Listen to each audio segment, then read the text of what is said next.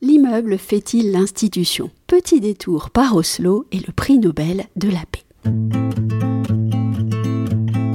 Les ondes de Limo, un podcast d'Anne-Sandrine Di Girolamo.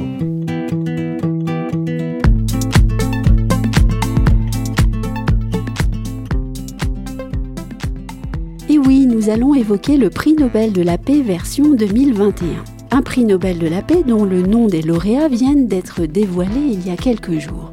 Oui, il sera question d'immobilier dans cette chronique, mais aussi du monde des grandes institutions et d'une furieuse envie de vous rappeler l'expression latine presque désuète Sic transit gloria mundi, ainsi passe la gloire du monde. Une expression utilisée depuis le XIIIe siècle par les moines à l'occasion de l'intronisation d'un nouveau pape pour lui rappeler de laisser sur le seuil tout orgueil et vanité. Mais une institution peut-elle faire sans vanité et sans son immeuble amiral? Voici la question.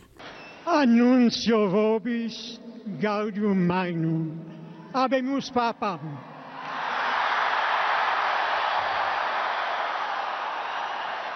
Revenons donc au Nobel avec cette annonce qui n'a pas été beaucoup commentée dans la presse et pourtant.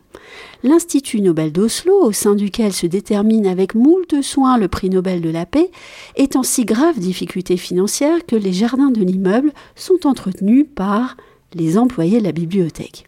Alors, mauvaise passe financière, l'Institut Nobel voit depuis plusieurs années en effet son budget s'amaigrir au point que l'idée de se séparer de son immeuble devient une possibilité tout à fait envisageable. Pour le moment, rien de tel, dit-on, sauf peut-être à solliciter une aide financière du Parlement norvégien.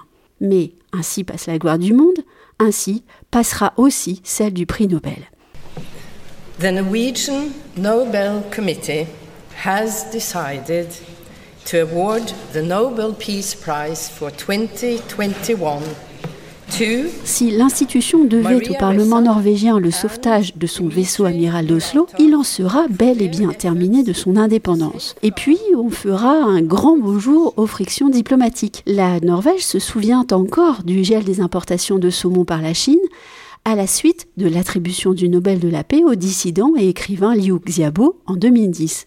À l'époque pourtant, l'Institut Nobel entretenait ses jardins de façon tout à fait conventionnelle et ne bénéficiait d'aucune subvention du Parlement.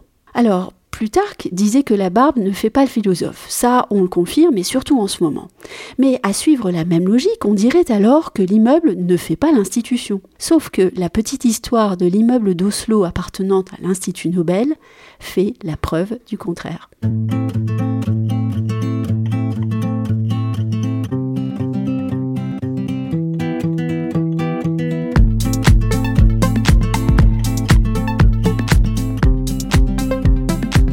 Retrouvez les ondes de Limo avec Anne-Sandrine Di et ses invités sur toutes les plateformes de téléchargement.